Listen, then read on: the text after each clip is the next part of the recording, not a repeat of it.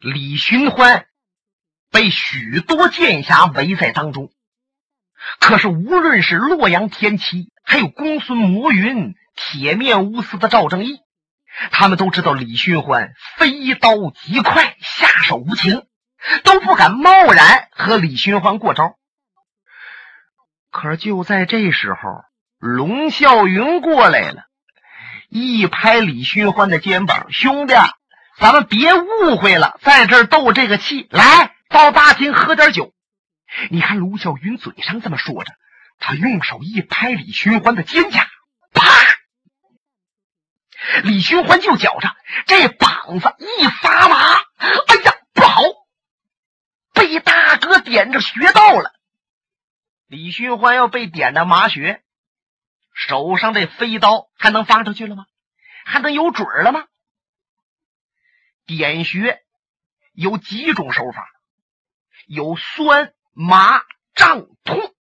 虽然说麻穴是比较轻的，不过分什么场合啊？就在这种场合之下，被点中了麻穴，李寻欢是危险至极。说时迟，那时快，后边的洛阳天齐扑一下从腰中亮出来了陆金腾蛇棒，把李寻欢的腿就缠住了，顺势一抖，扑腾！李寻欢是跌在尘埃。那公孙魔云往前一个窜身，向下俯身，单掌开背式，点中李寻欢的胸膛大穴啊！那赵爷赵正义呀，飞起一脚给李寻欢踹在大胯上了，把那穴道也给封住。李寻欢的身子咕噜咕噜咕噜咕噜咕噜咕噜。轱辘出去三四丈远，小飞刀已经脱手扔出。哇！周围这些人呐，都喊和上了：“好好！哎呀，太干净利落了！本来以为李旭欢的小道出来呀，怎么也得伤个一个两个的，或许都得死伤人命。没想到啊，哎呀，几位高手同心协力，来的利索痛快。”李寻欢这一趴下，龙啸云大惊失色，那脸都白了。各位，各位，各位，各位，各位，你们听我说，我兄弟李寻欢是好人呐，我做保他不能是梅花刀，你们不应该对他这样。你们，赵正义把龙啸云拦住了。龙老弟，我知道。你和李寻欢八拜结交，金兰之好，你是讲交情、重义气的人。可是有一节，他是梅花大盗，你应该爱憎分明。如果说你要再包庇他，我不怪你，各位不怪你，江湖人不怪你恨你吗？最后你就会给你的夫人和孩子招来塌天的大祸。他，他。哎呀！龙啸云一把鼻涕一把泪，连拍大腿呀，在嘚瑟。兄弟寻欢呐，都是哥哥我对不起你呀！兄弟呀，你好心好意回来抓梅花道的，可是现在这些人误会你了，你都别承认自己就是梅花道，你得解释解释啊！现在哥哥我无能啊，我都保不住你，我可怎么办呢？不行，我一定得救你！说着话呀，他像疯了似的往前一讲，啪，让赵正义在旁边把他腰间鱼去穴给点中了，扑通，龙啸云栽在地上。这时候旁边有人就说呀。哎呀，田野，田七那棍真利索！你看怎么亮的棍？这棍怎么出去的？怎么把李寻欢那腿缠出的？一气呵成，坚不容法，不愧叫大侠！哎呀，功夫到家。就听有人又说了：“公孙魔云大侠也是厉害，俯身出掌砸奔李寻欢的穴道。如果他要不是快点啊！”那李寻欢说不定还爬起来了。旁边赵正义的弟子撑着脖子喊上了：“嗨呀，师傅的腿功可太高了！都说咱们陆林道上是南拳北腿，现在一见，咱们北方的腿功确实是到家呀！啊，有人小声嘀咕：“哎，要不是龙爷龙啸云先把李寻欢的肩膀给搂住，那别人下手也来不及呀，是不是？哎哎，可别这么说啊！反正龙啸云龙大侠对李寻欢也够朋友了。”能交着龙爷这样的朋友，李寻欢应该琢磨着庆幸。哎，怎么着？他是没划到，还非得包庇他？这些话，龙啸云都听着。他听这些话，就好像拿针扎了自己的心上一样他直哆嗦。这时候，有人扶着他，提拉着李寻欢，已经来到了大厅之上。现在天色放亮了。龙啸云就挨着李寻欢坐着，他淌着眼泪：“兄弟，我对不起你。如果我不扶你的肩膀，可能我用劲猛了一点儿，你身子呀好像是麻了吧？不然也不会被他们打倒啊！”啊！李寻欢侧头看了看他，大哥，您不要说了，一点都不怪你。是我一时不慎才着了他们的道。再一个，兄弟，我活到现在也活够了，纵死不算妖王。在他们这些卑鄙小人面前，我们不要流眼泪，我们也不要服输服软。真那样的话，岂不是被人耻笑？赵正义一听，哼，李寻欢，你死到临头了，还敢嘴硬？你还敢骂人？我告诉你啊！因为你是梅花道，作恶多端，你想死都不会那么容易。不知道铁面无私的赵大爷用什么手段要处罚我呢？如果说你要用卑鄙的手段，慢慢的把我折腾死，我即到阴曹地府也化作厉鬼把你招去呀。如果说你要亮出你刀来，给我来个痛快，一下子把脑袋给我削下来。我死了也不恨你，李寻欢。既然你想痛痛快快的死，好，那么你就按照我们的意思写个悔罪书，说明你是梅花道，我们杀了你你不屈，然后我就给你来个痛快，你看行不行？龙啸云一听，不行，兄弟，不写，写了悔罪书，那就是。招认自己是梅花道，你不是梅花道，你为什么要写这个呢？啊，大哥，既然他们有兴致要看看我的悔罪书，我呢还有兴趣要写。还不管怎么着呀，我想死个痛快。赵正一听，好，好，好，来来来，把纸墨拿来。时间不大，文房四宝。都拿来摆在旁边了，什么公孙摸云、洛阳天齐，这些人都坐在两边瞧着李寻欢。李寻欢现在被封住身上的大穴，他那胳膊想抬都抬不起来呀。赵正义为了让李寻欢能够写，他把李寻欢呢右膀背的穴道啊缓了一缓，李寻欢这胳膊勉强的能够拿住那个笔，慢慢的在这张纸上。写了悔罪书了。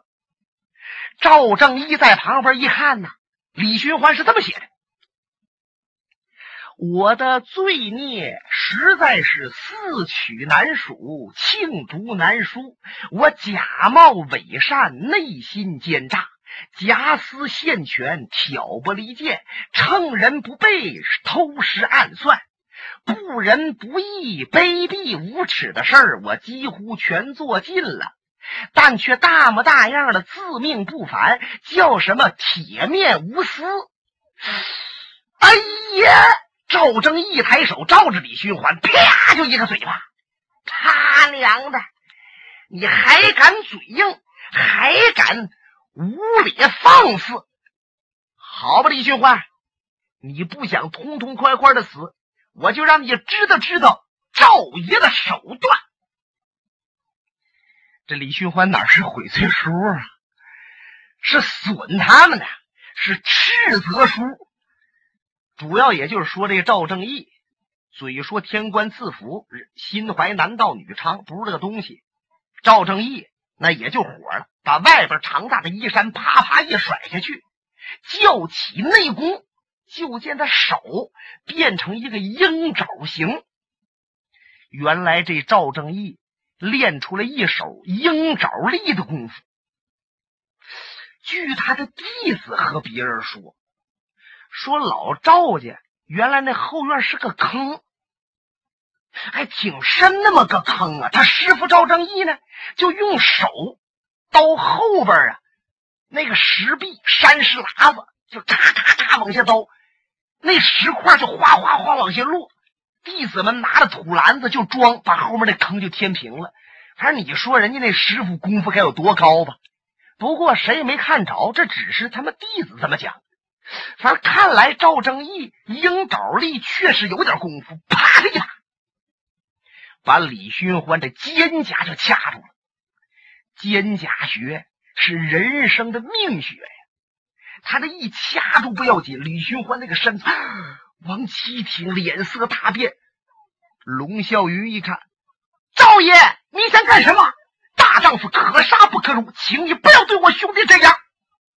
可是赵正义根本就不看旁边的龙啸云，龙啸云也被封了穴道，他也动不了。赵正义使劲叫内功，哎，撒手指头较劲呢，简直都给李寻欢抠的那个肉里边，抠的骨缝里边，内气直通肩胛穴。李寻欢的脸。由黄转白，由白变灰，那嘴唇啊都是土色了。要如果瞧这脸色儿，就跟死人无异；如果瞧着李寻欢的眼睛，哎，看来还是个活人。鼻洼鬓角噼噼啪啪往下淌着汗，疼的呀，衣衫都湿透了。可是李寻欢咬着牙，是一句不吭。多少人在旁边瞧着呀，在心里边暗挑大拇指。这江湖上讲究的就是这个有种。你看看，那赵爷把李寻欢抠到这种程度，谁不得告饶啊？谁不得诉求一死啊？可是李寻欢看着并不魁梧，甚至很病弱的身躯，却能够挺得住，可真不简单。可是李寻欢如果再挺的话，可能就要变成残废，把肩胛骨，俗称梭子骨这地方啊，给你掐断了，你这人不就完了吗？忽听个大厅外边有脚步声传来，啊，嚓嚓嚓嚓嚓嚓嚓，扔包，有一人已经窜进了大厅，大叫一声：“给我住手！”啊！赵正义抖了手。回转身子一看，是他。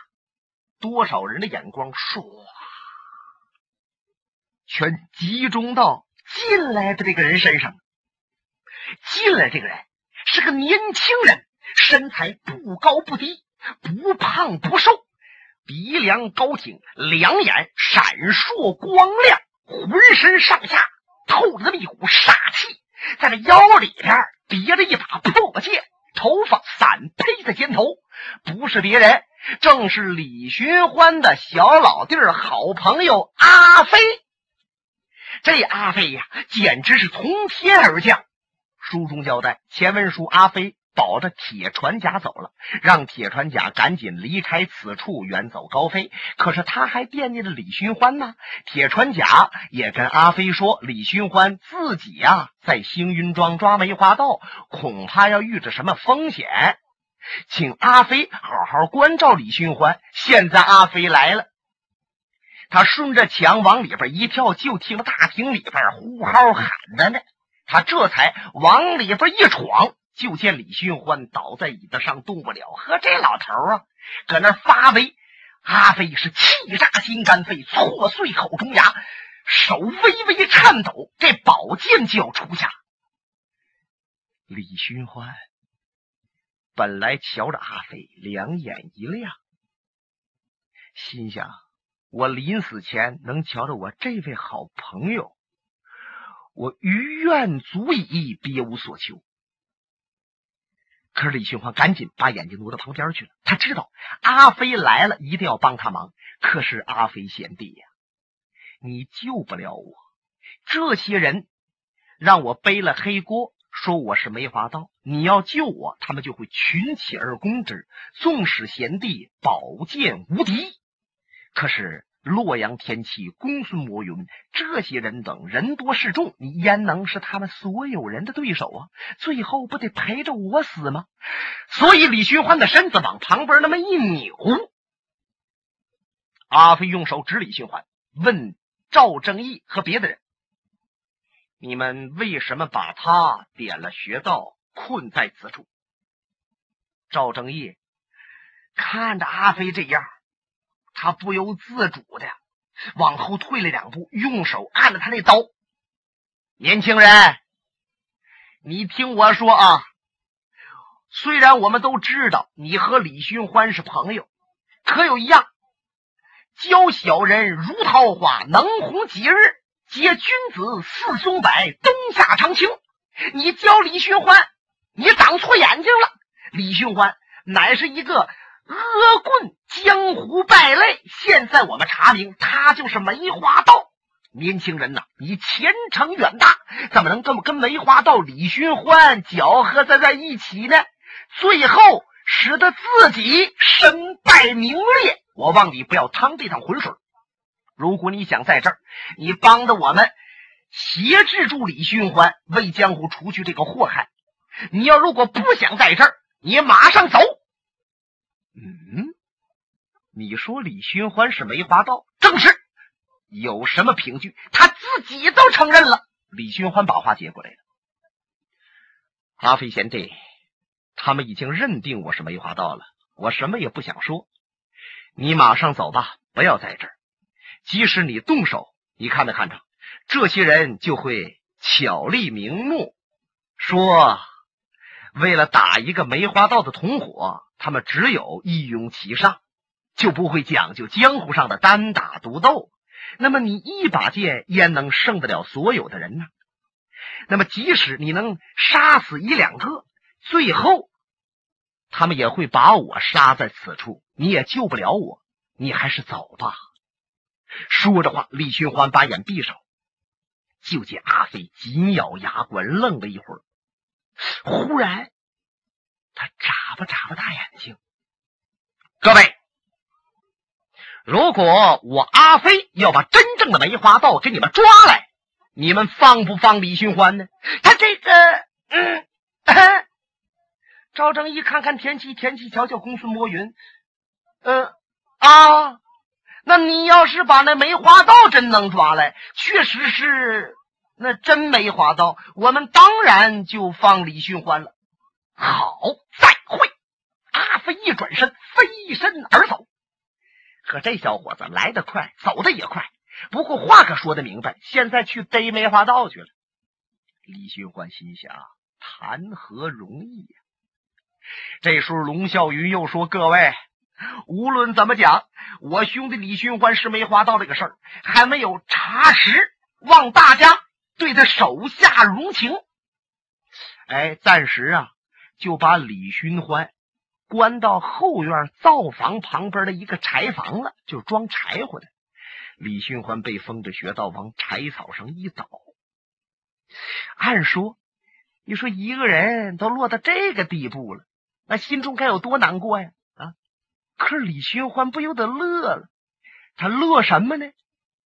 世上的事情啊！简直是翻手云覆手雨，今天这样，明天就那样。过去自己是李庄的主人，哎，也就是现在名叫星云庄，哎，这个主人，这一切都是我自己的。我是一位贵公子，可是如今呢，被人家像一条狗似的，随随便便的关在柴房里边，动不了。嗨，我李寻欢可不后悔。我是自己愿意回来的，那么吃这些亏、受这些罪，我都认。李寻欢把眼闭上，想着心事。忽然间，滋溜一声，柴房门开了。嗯，进来个小孩，谁？龙小云，手里端着个托盘，上面有酒壶、酒杯、吃碟和筷子，还有两盘小菜。龙小云进来，看了李寻欢，微微一笑，把盘子放那儿了。叔叔。我母亲知道您现在被关在这个地方，让我呀给您送点酒菜来。叔叔，您暂时受点委屈，以后啊就好了。你别看这小孩过去对李寻欢几次无礼，可是李寻欢看这孩子还是有一种特殊的感情，冲他点点头。小云，你坐下吧。哎，这龙小云呢？就挨着李寻欢的身边，坐在旁边个小凳上了。叔叔，来，我给您倒酒。他给李寻欢倒了一杯酒，抬脸看着李寻欢。在我没把这杯酒端给您喝的时候，我想问您一件事。你说吧，只要我知道的，我都告诉你。就见这孩子呀。那个脸儿慢慢沉下来了。按说一个十岁小孩，那脸色都不能这么阴沉，就好像一个饱经风霜的老人啊，看着什么气怒的事儿，脸呱嗒往下一撂。瞧着他这样，李寻欢那心就忽悠一下子。我现在想问你，你到底和我母亲是什么关系？为什么我母亲听到你被关在柴房，出了这样的事情，她躲在屋里边就一个劲儿哭，就我要死的时候，她都没有哭成这个样。你跟我说，到底怎么回事？李寻欢本来很苍白的个脸啊，唰啦一下就泛上了一层红色。小月，这些事情也是你应该问的吧？我当然要问，我是他儿子。母亲的事情，我有权知道。你说这到底是怎么回事？我告诉你，你母亲十分疼爱你，她是一个好人。别的你就不要多问了。李寻欢，你觉着你小李探花功夫高强，你高高在上，谁也瞧不起。我告诉你说，你在我眼里边一文不值。虽然我的父母对你很客气，可是我恨透你了。我才几岁的时候，我就想好好练武，成名天下。可是现在好容易打了点根基，你一掌把我任督二脉打乱了，使得我永远不能再练武。我只能啊，这么稀里糊涂的活着。噌的一下子，这龙小云从怀里边把李寻欢那把小刀啊掏出来了。哎李寻欢刀啊撇在地上，看来是让他捡来了。他用这小刀在李寻欢的面前来回直比划，这就是你的小李飞刀吗？嘿，力不虚发，每发必中。现在你怎么样了？不也就是被点的穴道躺在这地方吗？现在我要想杀你，也就是抬手之间。说着话，他一抖手中的酒杯，哗，嚷了李寻欢满脸脖子里边都是。可是李寻欢始终是那么抬脸瞧着他。小云，无论你怎么样，叔叔我还是把你当成个孩子。你别跟我说这个，我从来就没把你当成叔叔。龙小云拿着眼泪往上涌，他拿着小刀向前一逼，咵的一下子，柴房的门又被推开。了啊啊！龙小云回头一看，进来的不是别人，是他母亲林诗音。林诗音还是像平常那样雍容华贵，只是脸色很苍白，没有血色，嘴唇有点发干。他呀，俩手交叉着，迈步来到李寻欢和龙小云的跟前。小云。刚才你说什么？啊，嗯，我要想跟我叔叔学飞刀招法，您不说了吗？虽然我的武功被废了，可是让叔叔教我几招啊绝技，我就可以护身。刚才我一时没小心，把酒啊洒在我叔叔脸上了。来，我给我叔叔擦擦，我擦擦。李寻欢闭着眼，一句话也不说。他能说什么呢？李世英把这孩子拉过来了。小云呐，你身体不好，先回去躺一会儿吧。哎，那我回去了。龙小云出去，林诗音把门关上了。他要给李寻欢解穴道，放李寻欢。忽然门外有人大叫：“且慢！”本节目由哈尔滨大地评书艺术研究所研究录制。刚才播送的是长篇评书《多情剑客无情剑》。